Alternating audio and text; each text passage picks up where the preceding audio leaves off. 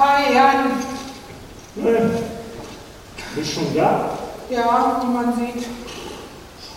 Wie war dein Tag? Ach, echt seltsam, ich sag's dir. So, Ja, mach dir doch erstmal einen Kaffee, dann können wir gleich mal drüber reden. Ich habe mir gerade den Fernseher angemacht hier. ach, was, was kommt? Ist ähm, Fußball. Deutschland spielt heute gegen Frankreich. Ein wichtiges Punktspiel. Ja, schön. Ähm, du, ich sag dir eins, sowas habe ich noch nicht erlebt in der Firma. Ich, ich bin ganz geschockt. So? Ja, die Frau Seeberg ähm, aus der Abteilung unter mir, ich kenne die gar nicht richtig, aber viele Kollegen kennen die, die hat einen Unfall gehabt. Ein Unfall? Ja, ich sag's dir. Da fährt die auf der Autobahn und schwupp kommt ein Auto und zack, und jetzt liegt sie im Koma. Wir alle sind ziemlich geschockt. Du sagtest Kummer, du. Weißt du da was genaueres drüber? Nee, eigentlich nicht. Ah, dieser Gomez, der hat schon wieder vorbeigeschossen, den sollten die vom Platz stellen.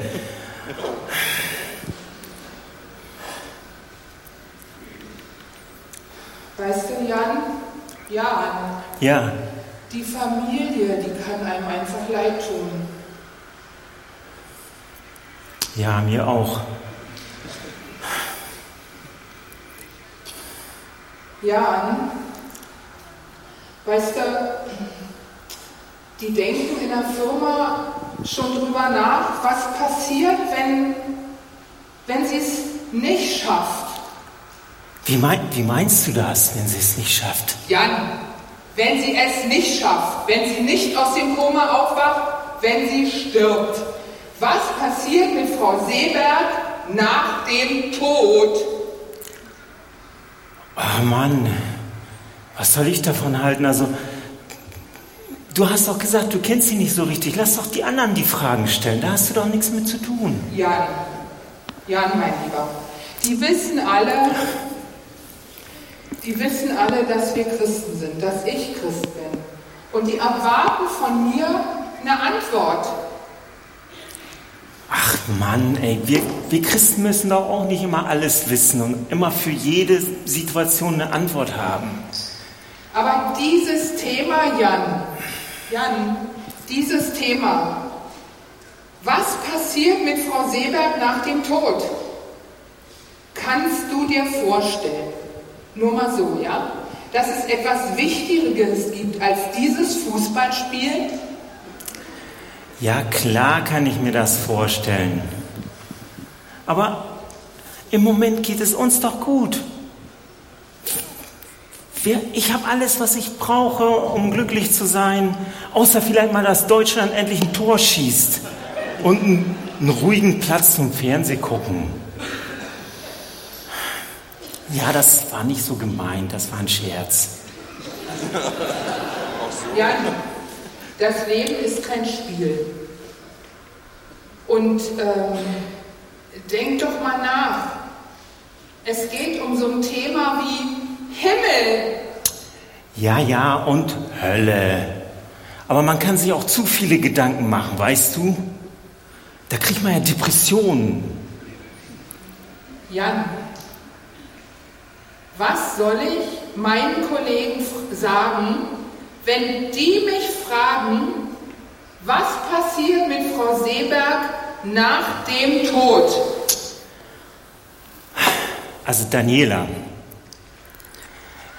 kannst du mich verstehen? Im Moment möchte ich mich hier intensiv mit Jögi und seinen Jungs beschäftigen. Weißt du, die Ewigkeit kann bis zur Halbzeit warten.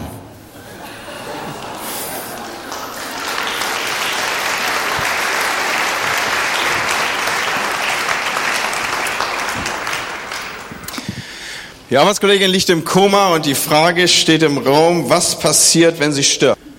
Das ist eine gute Frage, Freunde. Auch vor dem Hintergrund, dass die Bibel uns auffordert, genau über diese Frage nachzudenken. Habt ihr gewusst, dass in Deutschland jährlich 800.000 Menschen sterben? 2000 an jedem Tag statistisch. Allerdings registrieren wir das nicht wirklich. Wir kriegen das nicht so mit, weil die meisten von diesen sterben in speziellen Einrichtungen, in Altersheimen oder auch in Krankenhäusern. Dem Tod, den wir so begegnen, das ist auf dem, zumindest wenn ich das im Kontext des Sonntages als Frage aufgreife, wann uns der Tod begegnet, dann spätestens heute Abend 20.15 Uhr Tatortzeit. Da haben wir dann das wieder so Tod auf dem Bildschirm im Rahmen der Unterhaltung. Ihr wisst ja, dass wenn man den Tatort guckt und das in Regelmäßigkeit, dann ist man in der zweiten Lebenshälfte angekommen. Habt ihr das gewusst? So, ich hoffe nicht, dass ihr euer Fernsehverhalten an dieser Stelle aus diesem einzigen Grunde jetzt ändert.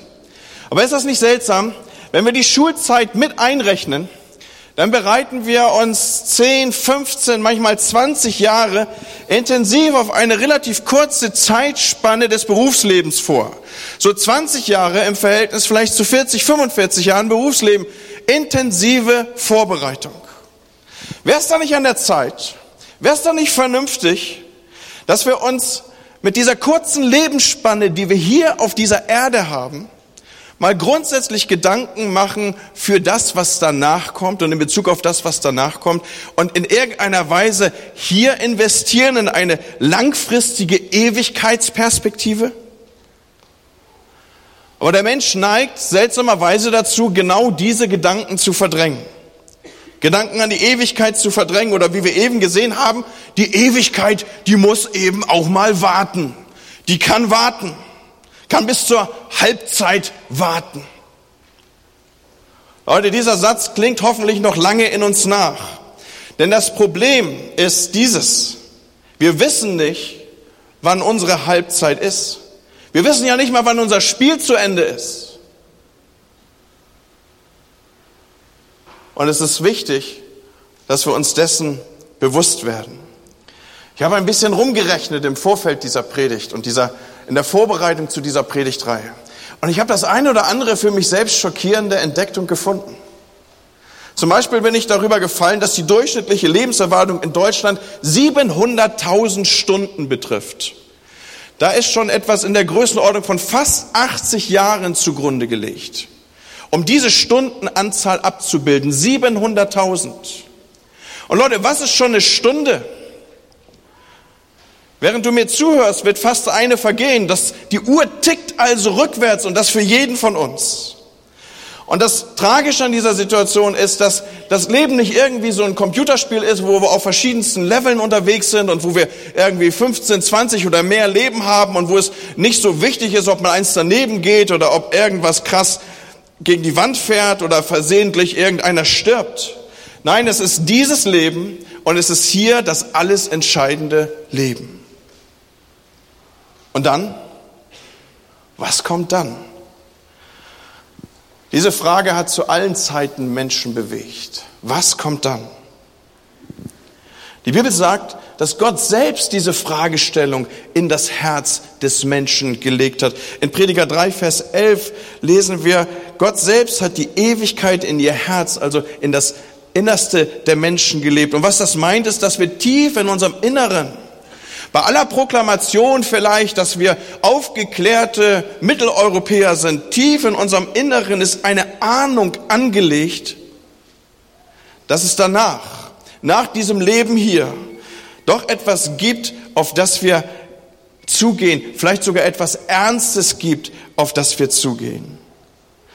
Und wenn wir das über unseren Horizont, auch unseren, über unseren Kulturhorizont hinaus ausdehnen, dann kommen wir sehr schnell auf eine Vielzahl von Kulturen. Ja, wir können eigentlich sagen, in allen Kulturen und Religionen wird von jeher angenommen, dass es nach dem Tod etwas gibt und dass der Mensch dann auf seine eigentliche Bestimmung zugehen wird.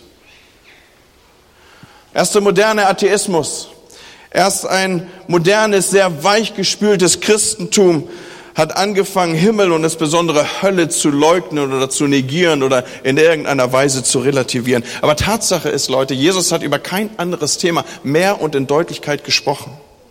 Es war interessant für mich, das zu recherchieren. Jesus hat über kein anderes Thema häufiger gesprochen als über Hölle und über Gericht und über die Bestimmung, die der Mensch haben wird. Seine Botschaft, seine Sendung war die, ich bin gekommen, um zu retten. Und zwar vor etwas, was grausamer nicht sein kann.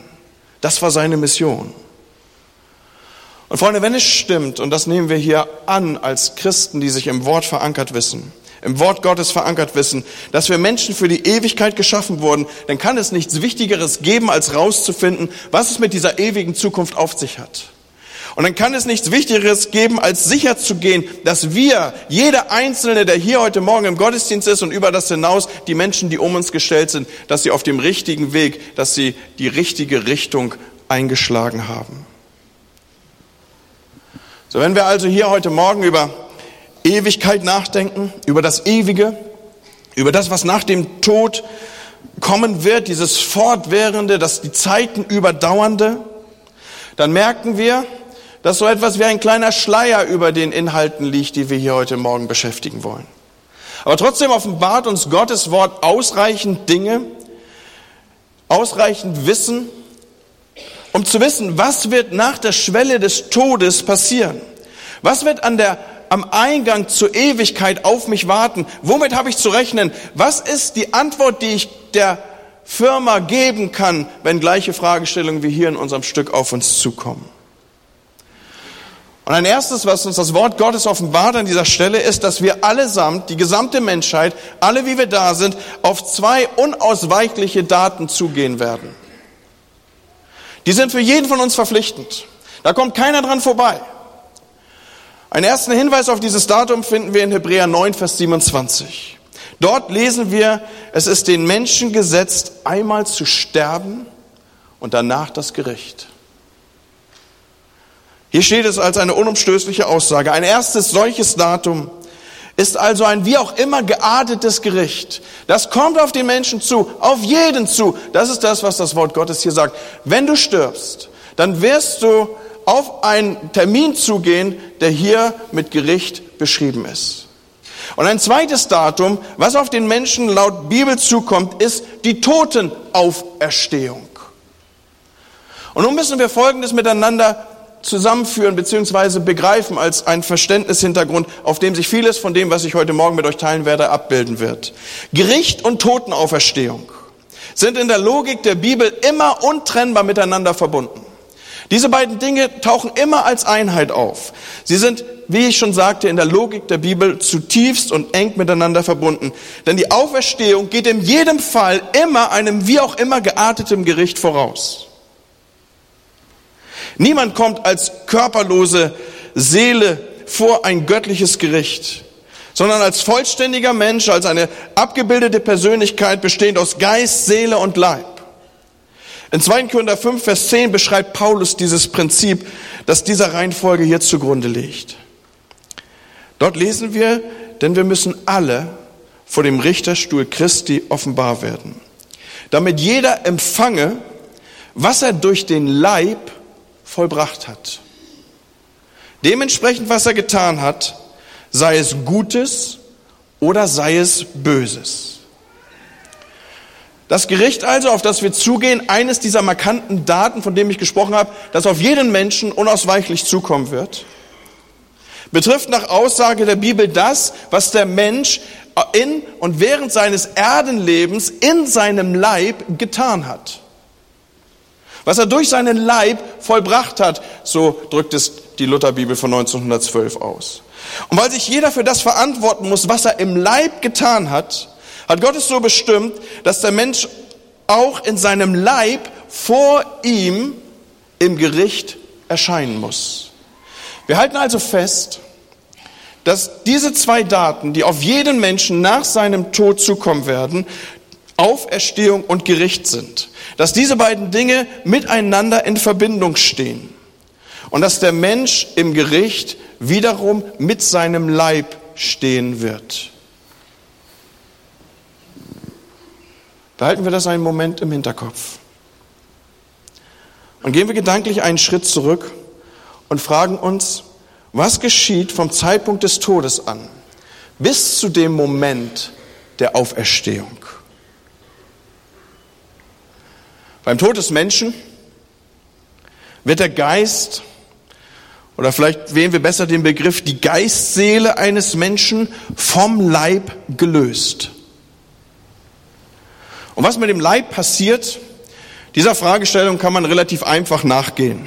Und das ist relativ einfach zu benennen. In unserem Kulturkreis ist es so, dass in den meisten Fällen der Leib beerdigt wird in einer Erdbestattung. Und er wird über die Jahre wieder zu dem Staub, aus dem er ursprünglich genommen wurde. Deswegen sprechen wir auch in der Beerdigungsformel Staub zu Staub. Er wird buchstäblich wieder zu den Elementen, zu, den, zu dem Staub, ich darf das begrifflich, glaube ich, hier festmachen, aus dem er genommen wurde. Und dabei ist es übrigens egal, Freunde, ob es sich um eine Erd- oder eine Feuerbestattung handelt. Das Endergebnis ist in beiden Fällen Staub. In der Feuerbestattung geht es nur ein bisschen schneller. In Prediger 12, Vers 7 greift Salomo dieses Thema auf und gibt folgenden Bibelvers uns hier mit. Und der Staub kehrt zur, zur Erde zurück, so wie er gewesen. Und der Geist kehrt zu Gott zurück, der ihn gegeben. Oder auch im Psalm 90, diesen Psalm, den Mose uns hinterlässt und den er geschrieben hat, wird dieser Zusammenhang aufgegriffen, Psalm 90, Vers 3. Da lesen wir, du lässt den Menschen zum Staub zurückkehren und sprichst, kehrt zurück, ihr Menschenkinder. Was aber geschieht mit dem Geist? Was geschieht mit dieser Geistseele, die zu Gott zurückkehrt und vor Gott erscheinen muss? Wenn wir die Bibel an dieser Stelle studieren, dann ergibt sich aus den Texten, die uns zur Verfügung stehen, folgende Antwort. Das Erscheinen der Geistseele vor Gott zu diesem Zeitpunkt, also zum Zeitpunkt des Todes, wo er abscheidet und wo die sterbliche Hülle in die Erde gelegt wird und eben an anderer Stelle die Geistseele zu Gott zurückgeht. Zu diesem Zeitpunkt hat das Erscheinen vor Gott nur einen einzigen Auftrag, nur eine einzige Bestimmung.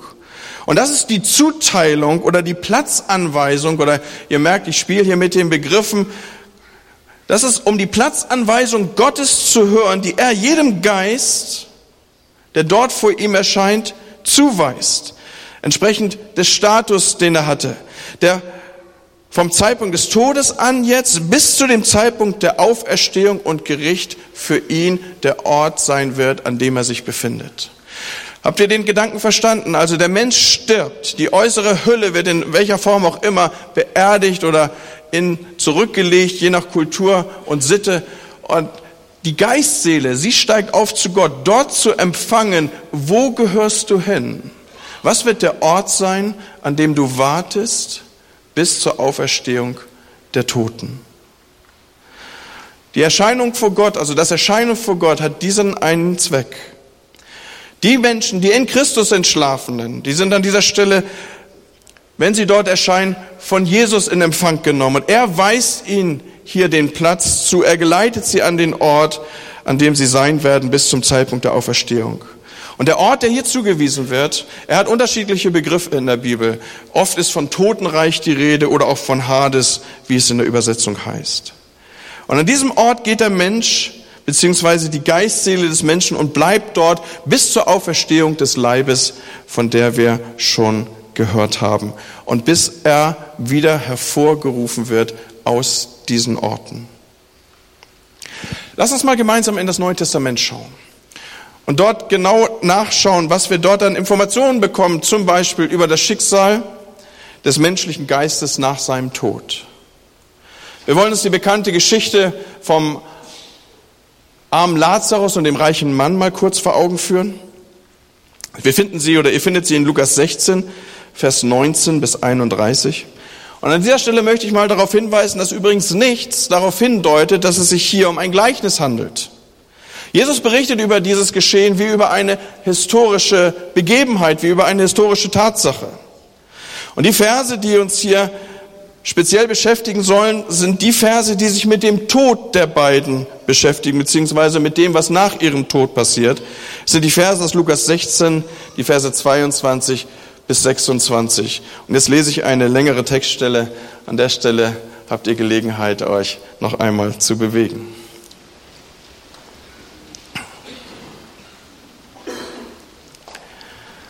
Es geschah aber, dass der Arme starb und von den Engeln in Abrahams Schoß getragen wurde. Er starb aber auch der Reiche und wurde begraben.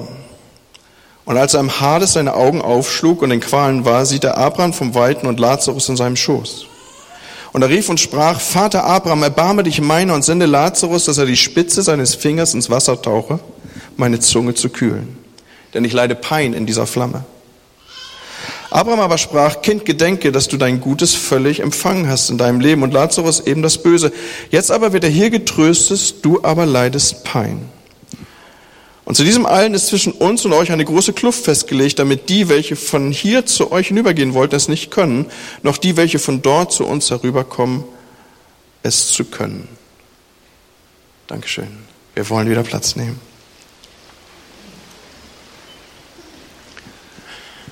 Vieles in diesem Abschnitt bestätigt die Überlegungen, die wir schon miteinander geteilt haben und die wir schon aus anderen Schriftstellen eruiert haben.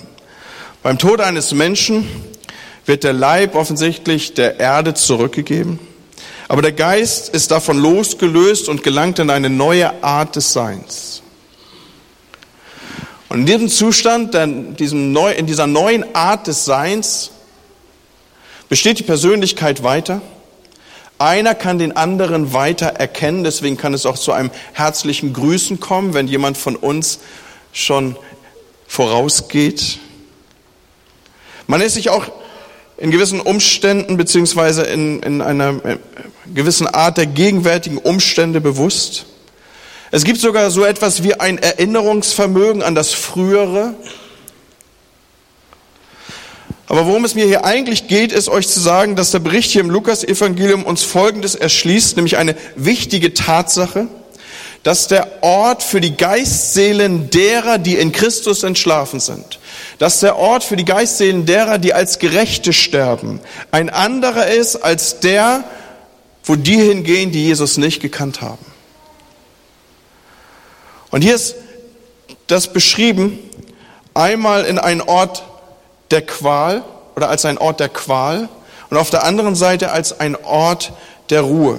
Und zwischen beiden Orten ist eine Kluft, die nicht überquert werden kann. Das heißt, ein Wechsel nach dem erfolgten Tod zwischen diesen beiden Orten kann nicht mehr stattfinden. Die Seite kann nicht mehr gewechselt werden.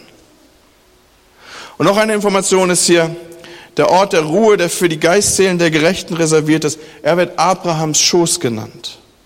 Abraham, das wissen wir, ist in der Bibel ja mit dem Titel Vater der Glaubenden belegt und vorgestellt. Und vor dem Hintergrund darf ich vielleicht mal aufrufen, dass das Wissen, das wir hier an dieser Stelle mitbekommen, Abrahams Schoß, also eine gute Bezeichnung ist für einen Ort, an dem all die sind, die wie Abraham auch im Glauben und Gehorsam gelebt haben. Nach dem Tod scheidet sich also Leib von der Geistseele. Er erscheint vor Gott die Persönlichkeit, die nach wie vor erkennbar und als Individuum ersichtlich ist. Sie bekommt dort einen Ort zugeteilt, an dem sie wartet bis zur Auferstehung.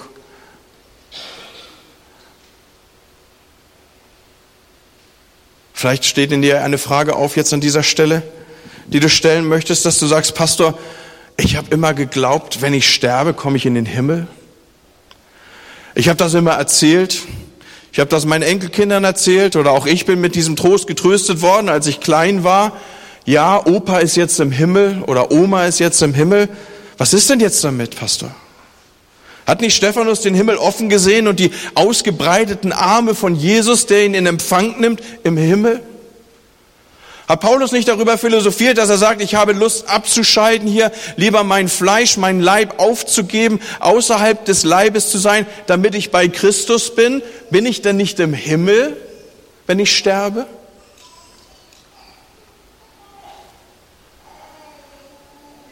Lass mich folgenderweise, in folgender Weise antworten. Das, was ich eben mit Abrahams Schoß beschrieben habe.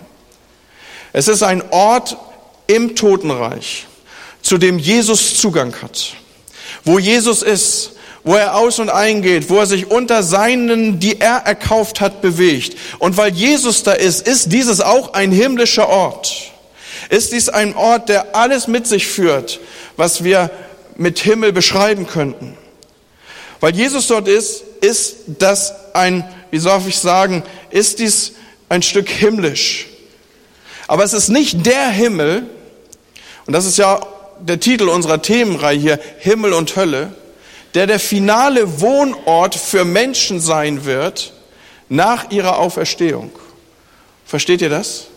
Es ist nicht die, der prophezeite Himmel, der einen neuen Himmel und eine neue Erde abbilden wird. Es ist nicht der Himmel, an dem ich lebe mit einem neuen Auferstehungsleibe, sondern es ist ein himmlischer Ort, zu dem Jesus Zugang hat. Und ja, es stimmt, wenn ich sterbe in Christus, dann wird Jesus mich in Empfang nehmen an diesem Ort. Aber es ist noch nicht der Himmel, von dem die Offenbarung spricht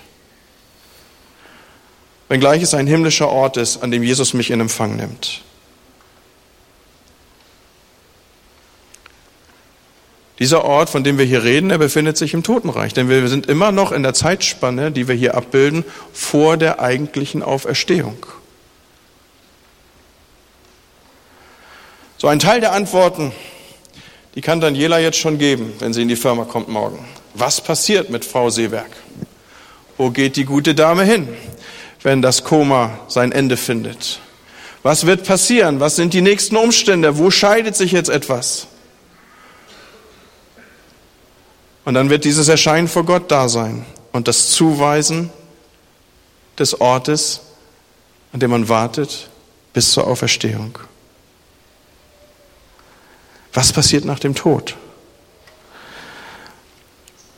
Auf dem Weg zur endgültigen Bestimmung des Menschen, also dort, wo er sich dann finden wird, in diesem Prozess der Ewigkeit, der von Äon zu Äon zu Äon dauern wird. Bevor also Himmel und Hölle ins Spiel kommt, gibt es noch etwas, was dem zuvor kommen wird. Und das ist das, was die Schrift, was die Bibel mit Totenauferstehung benennt. Und schauen wir dazu nochmal in Johannes 5, die Verse 28 bis 29. Dort heißt es, es kommt die Stunde, also hier ist von etwas Zukünftigem die Rede, die jetzt noch nicht da ist. In der alle, die in den Gräbern sind, also hier wird gesprochen von Leuten, die offensichtlich äh, verstorben sind, denn die wohnen ja nicht in den Gräbern, sondern hier ist gemeint wirklich Leute, die beerdigt wurden, beziehungsweise die nach dem Tode in Gräber gelegt wurden. Seine Stimme hören und hervorkommen werden. Also hier heißt es, es kommt die Stunde, in der alle, die in den Gräbern sind, seine Stimme, gemeint ist die Stimme Jesu, hören werden und hervorkommen werden. Die, die das Gute getan haben, zur Auferstehung des Lebens.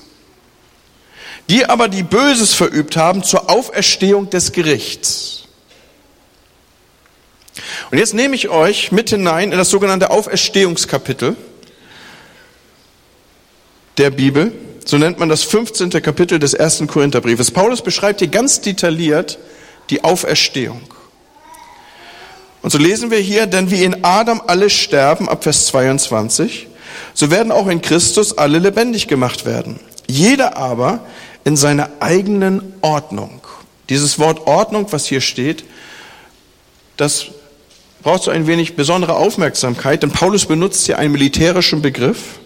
Er beschreibt hier in diesem Begriff Ordnung eigentlich Abteilungen und er hat das, was er in seiner damaligen Zeit ständig vor Augen hatte, hier in der Beschreibung vor Augen, nämlich Abteilung von Soldaten, sogenannte Kohorten. Wer Asterix und Obelix liest, der weiß jetzt, wovon ich spreche. Ja, das sind in sich äh, abgeschlossene Armeeeinheiten, die nacheinander marschieren. Das beschreibt er hier in diesem Begriff, entsprechend der Ordnung. Jeder nach seiner Ordnung, jeder nach seiner Abteilung. Es ist ein militärischer Begriff, der hier benutzt wird. Und jetzt benennt er die unterschiedlichen Abteilungen. Er sagt als erstes der Erstling Christus. Das ist eine Abteilung. Und dann die, welche Christus gehören bei seiner Ankunft. Das ist die zweite Abteilung. Und jetzt sieht er eine dritte Abteilung marschieren. Die nennt er dann das Ende, wenn das Reich dem Gott und Vater übergeben wird, wenn alle Herrschaft und alle Gewalt und Macht weggefahren ist, so weggetan ist. Drei Abteilungen. Christus der Erstling, dann die, die Christus gehören bei seiner Ankunft und dann die, so wie diese drei Blöcke hier vor mir sind, dann das Ende. Das müsst ihr jetzt nicht prophetisch nehmen, ja? Und die erste Phase habe ich schon gesagt, der Erstling Christus. Die zweite Phase der Auferstehung betrifft die wahren Gläubigen, die in Christus gestorben sind. Darauf wollen wir noch kurz eingehen. Der Erstling Christus. Christus ist quasi der Prototyp der Auferstehung. Er ist der Erste, der wieder auferstanden ist und einen neuen Leib, einen Verklärungsleib bekommen hat. Deswegen, und das würde hier den Morgen sprengen, dürfen wir auch orientiert sein, dass unser Auferstehungsleib in ähnlicher Weise aussehen wird, wie der Leib, den Jesus gehabt hat. Es lag in irgendeiner Weise ein Geheimnis über diesem Leib. Er war mal zu erkennen und mal erkannten sie ihn nicht. Er war berührbar und mal konnte er durch Wände gehen. Er war ein Leib, der essen konnte und er war insofern nicht durchsichtig, als dass man nicht sah, was hatte Jesus zum Frühstück. Trotzdem war er mit aller Sensorik ausgestattet. Trotzdem war er befühlbar. Trotzdem war er erkennbar. Das würde jetzt Spaß machen, darüber nochmal intensiver nachzudenken. Aber dieser Prototyp des Auferstandenen, so in ähnlicher Weise wird auch unser Leib aussehen. Deswegen werden wir auch wiedererkennbar sein in der jenseitigen Welt. Und dann die zweite Phase derer, die auferstehen, bestehend aus den wahren Gläubigen, die in Glauben an Jesus gestorben sind. Paulus sagt hier, das sind die, die Christus gehören bei seiner Ankunft. Warum gehören die denn Christus? Der Grund ist, weil er für sie bezahlt hat. Er hat sie teuer erkauft, sie gehören ihm. Durch sein Blut erkauft, die, die Christus gehören bei seiner Ankunft. Diese stehen auf, und jetzt gehen wir nochmal zurück in die Johannes 5 Stelle. Jesus selber sagt, sie stehen auf zur Auferstehung des Lebens. Und dann beschreibt Paulus ja noch eine dritte Phase, das Ende. Mit dem Ende ist das Ende des tausendjährigen Reiches gemeint. Wenn Jesus das Reich dem Gott und Vater übergibt nach dem Ende der tausend Jahre, dann wird es noch einmal zu einer Auferstehung kommen. Aber das ist dann die Auferstehung der Gottlosen. Die, die zu diesem Zeitpunkt auferstehen, sie sind die Auferstehung der Gottlosen oder sie stehen auf, zur, das ist eine Auferstehung zum Gericht, wie es der Terminus in Johannes 5 abbildet. Ich möchte noch eine Textstelle in diesem Zusammenhang aufzeigen. Und interessanterweise haben wir sie heute Morgen schon gehört. Ich habe mich sehr gefreut darüber. In 1. Thessalonicher 4, ab Vers 13 schildert Paulus, wie die Gläubigen auferweckt werden um Jesus bei seinem Kommen zu begegnen. Er sagt hier, wir wollen euch aber, Brüder, nicht in Unkenntnis lassen über die Entschlafenen, damit ihr euch nicht betrübt wie die übrigen, die keine Hoffnung haben. Denn wir glauben, dass Jesus gestorben und auferstanden ist. Und so wird Gott uns ebenso die, die wir in Jesus entschlafenen, mit ihm bringen. Denn dies sagen wir euch als ein Wort des Herrn, dass wir, die Lebenden, die übrig bleiben bis zur Ankunft des Herrn, den Entschlafenen keineswegs zuvorkommen werden. Denn der Herr selbst wird mit einem befehlenden Ton bei der Stimme eines Erzengels und mit dem Schall der Posaune Gottes herniederkommen vom Himmel. Und die Toten in Christus werden zuerst auferstehen. Danach werden wir, die Lebenden, die übrig geblieben sind, zugleich mit ihm entgegengerückt werden in den Wolken dem Herrn entgegen in die Luft. Und so werden wir alle Zeit beim Herrn sein. So tröstet euch einander mit diesen Worten. Also schon damals hat das die Menschen und die Christen beschäftigt. Was passiert denn eigentlich nach dem Tode? Und wir haben also Menschen, die in Christus entschlafen sind. Und die Bibel berichtet uns davon, dass andere, das ist das, was Paulus gerade deutlich macht, noch auf der Erde leben. Und jetzt kommt Christus. Die Bibel sagt, so wie wir ihn auf der Wolke dem Himmel entgegengerückt gesehen haben, genauso wird er wiederkommen auf der Wolke. Und zu diesem Zeitpunkt nun geschieht die Auferstehung der Toten, die in Christus entschlafenen sind. Und zeitgleich werden die, die mit Christus leben und noch auf der Erde leben, entrückt, sodass sich dann beide hier oben befinden. Sowohl die in Christus Entschlafenen bekommen einen neuen Leib und die, die noch auf der Erde leben, in gleicher Weise, Paulus sagt, wir werden den nicht bevorzugt, werden wir auf der Wolke Christus entgegengerückt werden. Wozu? Das soll eine Krone darstellen. Wir bekommen im Himmel unser Preisgericht, sagt die Schrift dazu an einer Stelle. Wir bekommen unser, unsere Belohnung oder was auch immer, Siegesfeier oder ja, was immer, wie immer wir das beschreiben wollen. Und merkt ihr hier, kommt übrigens noch ein Aspekt zum Tragen, den ich euch schon über die Minuten, die ich jetzt schon rede, deutlich gemacht habe. Hier oben kommt es also zu einer Art Gericht. Habt ihr verfolgen können, dass jeder vor dem Richterstuhl Christi erscheinen muss? Das betrifft auch die Christen. Nur für sie ist es kein äh, Gericht zur Verdammnis, sondern für sie ist es ein ein, ein, ein, ein, Jubelgericht, wie eine Siegesfeier. So, da gibt's dann, was weiß ich, zwei, drei Treppchen und der eine kriegt gesagt, wow, warst du gut und der andere kriegt gesagt, du warst fast genauso gut, ja. Und äh, äh, so, es ist hier oben also Siegesfeier, davon spricht die Bibel. Also ich weiß auch, dass in unseren Tagen wir immer alle gleich sein wollen und so, aber nichts davon in der Bibel. Aber hier oben, dieses Gericht, dieses Preisgericht nicht zur Verdammnis, ist im Sinne des Wortes ein Gericht. Und ich habe euch gesagt, es gibt etwas, was ihr immer miteinander verbinden müsst. Auferstehung und Gericht fließt immer zusammen. Das heißt, auch hier oben ist es so, dass wir äh, diesem Tatbestand Genüge tun. Gericht findet statt im Vollbesitz des Leibes, sage ich mal, also wieder mit einem neuen Leib. Und das ist eine Riesenparty hier oben. Das ist das Abendmahl des Lammes, von der die Schrift spricht. Und dann heißt es ja, kommt Jesus mit seinen Heiligen, also wir alle zusammen, jetzt da oben, kommt zurück auf die Erde. Und jetzt richtet er das tausendjährige Reich auf. Die Bibel spricht davon, dass er mit seinen Heiligen kommt. Das zweite Kommen von Jesus ist also erst dieses hier unten, wo er wieder auf die Erde kommt. Er war einmal auf der Erde und er wird ein zweites Mal auf die Erde kommen. Die Entrückung ist nicht die Wiederkunft Jesu. Die Wiederkunft Jesu ist das Wiederkommen auf die Erde. Dieses ist die Entrückung. Und jetzt wird hier das tausendjährige Reich aufgerichtet und dieses tausendjährige Reich, so beschreibt die Bibel, hat ein Ende. Und am Ende dieses tausendjährigen Reiches, das ist bei Paulus die dritte Phase der Auferstehung, kommt es noch einmal zur Auferstehung der Toten.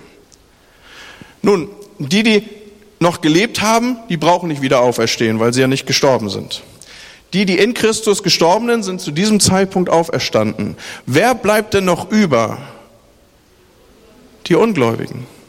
Das heißt, die, die nicht in Christus entschlafen sind, die bleiben fortwährend, auch über die Zeitdauer des tausendjährigen Reiches, tot und sind noch nicht auferstanden. Erst am Ende des tausendjährigen Reiches stehen diese auf und das beschreibt uns Offenbarung 20, die Verse 11 bis 15. Und ich sah einen großen weißen Thron und den, der darauf saß, vor dessen Angesicht die Erde entfloh und der Himmel und keine Stätte wurde für sie gefunden. Und ich sah die Toten, die Großen und die Kleinen vor dem Thron stehen und Bücher wurden aufgeschlagen. Und ein anderes Buch wurde aufgeschlagen, welches das Buch des Lebens ist. Und die Toten wurden gerichtet nach dem, was in den Büchern geschrieben war, nach ihren Werken. Und das Meer gab die Toten, die in ihm waren, und der Tod und der Hades gaben die Toten, die in ihm waren. Und sie wurden gerichtet, ein jeder nach seinen Werken. Und wenn jemand nicht geschrieben gefunden wurde in dem Buch des Lebens, so wurde er in den Feuersee geworfen. Also hier haben wir es wieder mit einer Auferstehung zu tun. Auferstehung geht dem Gericht immer zuvor. Wir haben hier das Gericht derer, die nicht in Christus entschlafen sind. Und ich weiß nicht, ob ich das in der Schnelle der Lesung aufgefallen ist. Obwohl wir es hier mit wieder auferstandenen Toten zu tun haben, die zu diesem Zeitpunkt vor dem großen weißen Thron, also dem Richterstuhl Gottes erscheinen müssen, spricht Johannes konsequent weiter von Toten. Ist euch das aufgefallen? Obwohl sie wieder auferstanden sind, obwohl sie eigentlich ja leben würden, in Anführungsstrichen, spricht er konsequent weiter von ihnen als Toten. Und das ist übrigens ganz anders als in Offenbarung 20, Vers 4. Da spricht er davon, dass sie leben und dass die in Christus entschlafenen leben und jetzt herrschen mit Christus tausend Jahre. Von diesen Gerechten spricht die Bibel in konsequenter Weise als von Lebenden und von denen, die geistlich tot gestorben sind, spricht sie auch nach ihrer Auferstehung weiter von Toten.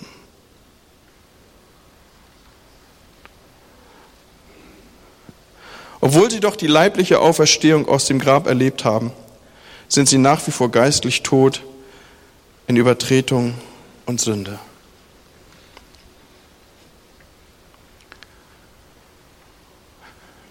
Nach der Auferstehung, nach der Herrschaft der Gläubigen mit Christus tausend Jahre, kommt das Ende. Zu diesem Zeitpunkt entstehen zwei neue Dimensionen. Die, die hier gerichtet werden in der Auferstehung der Gottlosen. Sie bekommen ihr Urteil und der Ort, an den sie gewiesen werden, den nennt die Bibel Hölle.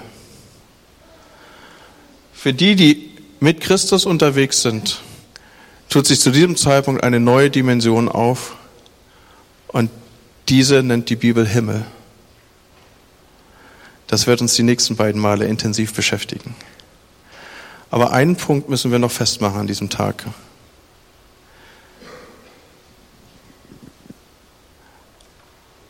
Die Entscheidung, wo ich mein Finale und meine Ewigkeit, diese nicht mehr endende Zeit verbringe, die Entscheidung, die treffe ich hier, in diesem Leben.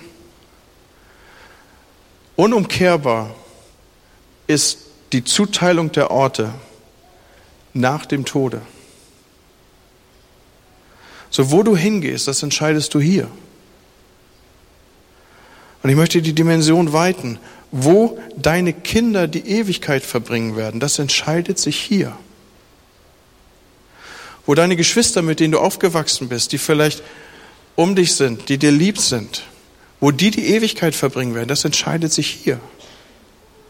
Und in gleicher Weise Freunde, die dir lieb geworden sind wie ein Bruder in der Not. Wo die hingehen werden, das entscheidet sich hier. Und Leute, lasst mich das mal so fragen. Gibt es vor diesem Hintergrund noch irgendeine Entschuldigung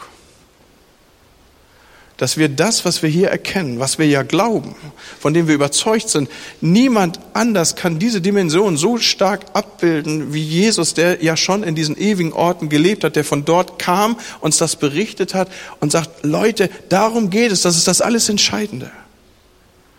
Können wir eigentlich mit so einer Privatsache Glauben durchs Leben gehen und uns irgendwann die Frage gefallen lassen, sag mal, warum hast du mir das eigentlich nie gesagt? Dein Kumpel im Verein, dein Arbeitskollege, dein Kind, dass das vielleicht mal so in der Sonntagsschule mitgeimpft bekommen hat. Aber Leute, wir als Eltern, wir müssen doch da dran sein und sagen, hast du das verstanden? Dass wir ewig getrennt sein werden. In der intensiven Beschäftigung, die ich jetzt über viele Wochen mit diesem Thema habe, da merke ich das, was bei mir passiert. Glaube ist keine Privatsache, Leute. Lasst das euch nicht erzählen. Glaube ist keine Privatsache. Jesus ist gekommen mit dieser einzigen ein, einen Sendung, dass er gesagt hat, ich will das retten, was verloren ist. Und genau das muss unsere Sendung sein, Leute. Wir wollen das retten, was verloren ist. Und Jesus, wenn er eins deutlich macht in seiner Verkündigung, ist, dass der Mensch verloren ist. Er wird nicht dort hinkommen, und diese ganzen Lieder von wir kommen alle, alle in den Himmel, das ist Mumpitz und das hoch drei. Sondern es gibt die Dimension von Himmel und Hölle. Und insbesondere die letztgenannte ist an Grausamkeit nicht zu überbieten. Und Leute, dieser Morgen soll unter dem Zeichen stehen, dass wir hier rausgehen und sagen, das lässt mich jetzt nicht mehr kalt. Sondern das macht was mit meinem Leben. Das lässt mich aktiv werden. Das ruft mich auf. Das lässt mich nicht mehr zurückhalten. Sondern da sind Menschen um mich herum, die gehen verloren. Vielleicht in unmittelbarer Nachbarschaft, vielleicht zu meinen besten Freunden zählen, Arbeitskollegen, vielleicht meine eigenen Kinder.